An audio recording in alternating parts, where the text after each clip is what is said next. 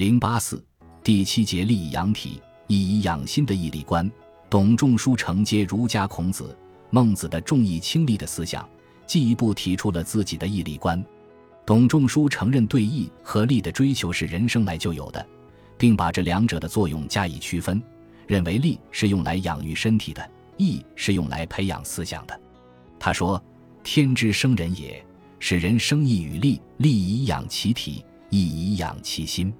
心不得，意不能乐；体不得，力不能安。”春秋繁露，深知养重于义，在这里，利就是物质利益和生活上的需要，认为没有这些东西，人就活不下去，这是正确的。董仲舒所说的义，重点是指他们说的道德原则和规范，他认为这对于涵养人的品质有重要意义。董仲舒认为，如果把义和利做一比较，那么义应当是最贵的。义者，心之养也；利者，体之养也。体莫贵于心，故养莫重于义。义之养生人大于利，同上。董仲舒说：“夫人有义者，虽贫能自乐也；而大无义者，虽富莫能自存。吾以此十义之养生人，大于利而后于财也。民不能知而常反之，皆忘义而训利，去礼而走邪，以贼其身而祸其家。此非其自为计不忠也。”则其知之所不能明也。同上，这就是说，只要有了义，能够遵守道德规范，涵养封建道德所要求的品质，就是物质生活条件较差、处于贫穷的地位，仍然能安于贫穷。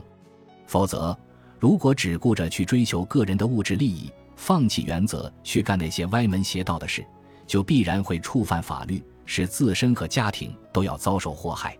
正由于此。董仲舒认为，圣人的作用就是要用义来照耀百姓之所八十九，使劳动人民都能大化而不犯法。他说：“故曰圣人天地动四时化者，非有他也。其见以大故能动，动故能化，化故能大行，化大行故法不犯，法不犯故行不用，行不用则尧舜之功德，此大治之道也。”春秋繁露，深知养重于义。由此可见，董仲舒所强调的重义的原则，完全是为巩固当时的社会制度服务的。本集播放完毕，感谢您的收听，喜欢请订阅加关注，主页有更多精彩内容。